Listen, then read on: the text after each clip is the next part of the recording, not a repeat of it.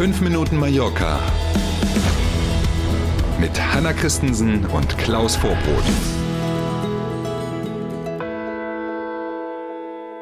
Das war ein spannender Donnerstag gestern, was Mallorca-Nachrichten angeht. Wir sortieren das jetzt gleich für Sie. Heute ist Freitag, der 4. Juni. Schönen guten Morgen.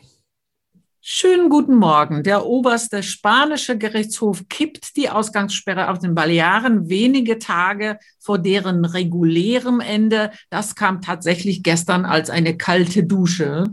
In der Tat. Äh, kalte Dusche trifft es, glaube ich, ganz gut, und zwar für verschiedene Beteiligte.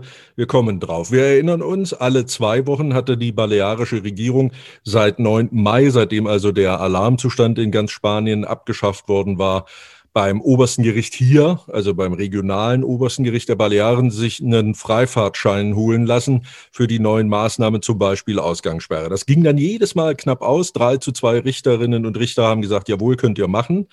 Beim letzten Mal hatte dann die Staatsanwaltschaft Beschwerde eingelegt, das dann bei der nächsthöheren Instanz, also in Madrid.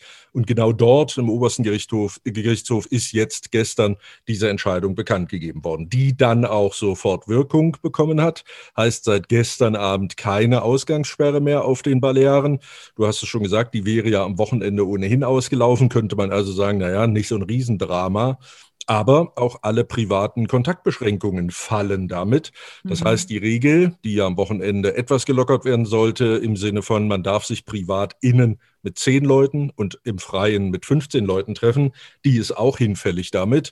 Nicht betroffen sind so Dinge wie die Einreiseregelung mit dem Test oder auch die Regeln für die Gastronomie. Das ist davon unabhängig. Aber in Summe natürlich und zwar sowohl für das oberste Gericht der Balearen als vor allen Dingen auch für die Landesregierung tatsächlich eine Schlappe. Man darf mal auf die auch politischen Reaktionen äh, gespannt sein. Gestern dann noch hektisch am Nachmittag eine Krisensitzung nach der anderen, die Landesregierung erst, dann der große sogenannte runde Tisch hier, an dem ja immer die einzelnen Lockerungen besprochen werden, bevor die dann Gesetzeskraft erlangen. Also die Regierung, Arbeitgeberverbände, Tourismusverbände, Gewerkschaften sitzen da zusammen. All die haben gestern noch getagt und man darf jetzt wirklich mal sehen, was da vor dem Wochenende noch so bekannt wird und wie man mit dieser Entscheidung aus Madrid umgehen will. Enttäuschung nach Entscheidung in London. Quarantänepflicht für Briten bleibt bestehen.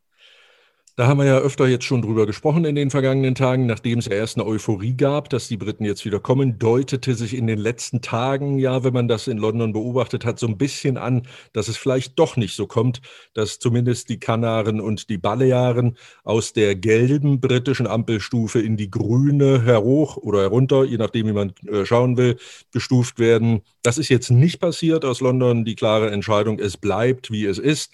Große Enttäuschung, Schlappe auch für den Tourismus. Immerhin sind hier auf den Balearen die Briten nach den Deutschen die zweitgrößte Gruppe, was Urlauberinnen und Urlauber angeht. Die dürfen jetzt erstmal nicht kommen. Also sie dürfen kommen, aber wenn sie zurückreisen, müssen sie zehn Tage in Quarantäne. Kann man sich vorstellen, das wird natürlich einen riesengroßen Teil von Menschen davon abhalten, jetzt mhm. hierher zu kommen. Und man überlegt tatsächlich, nach welchen Kriterien die Entscheidungen in London getroffen werden. Nach ja. den Inzidenzzahlen kann es ja nicht gehen. Ja. Und deswegen bleibt so leichter Verdacht, ob es darum geht, dass die Briten zu Hause Urlaub machen. Ne?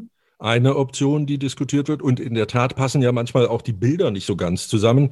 Umgekehrt ist es ja so, dass die spanische Regierung für die Briten mhm. bei der Einreise nach Spanien ja alle Testpflichten aufgehoben hat, weil genau. die Briten soweit sind mit dem Impfen und weil die Zahlen in Großbritannien ganz okay sind, auch wenn die mhm. zuerst in Indien festgestellte Mutation ja doch auch zunehmend grasiert in Großbritannien.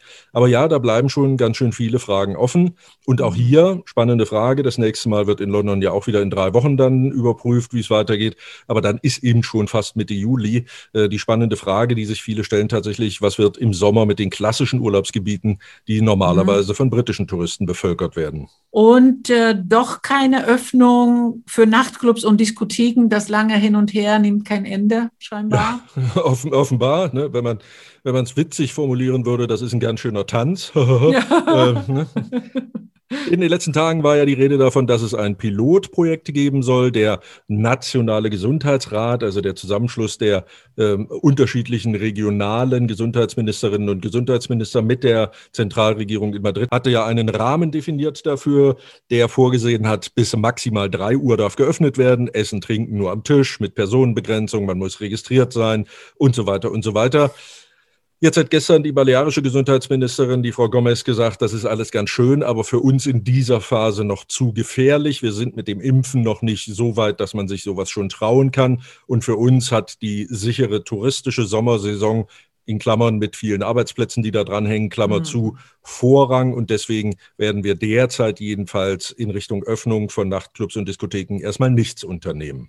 Wir sind beim Wetter. Äh, ein eher wolkiges Wochenende steht bevor. Heute Sonne und Wolken im Wechsel bei 27 Grad. Das scheint dann aber auch das letzte zu sein. Die etwas längerfristige Prognose des Wetterdienstes sagt, ab dann ist quasi durchgehend Sommer. Wir drücken die Daumen, wünschen jetzt erstmal einen schönen Freitag. Und weil sich gerade so viel tut, sind wir natürlich auch morgen früh mit einem aktuellen Update wieder da. Bis dahin. Tschüss. Danke fürs Zuhören. Bis morgen um sieben. Tschüss.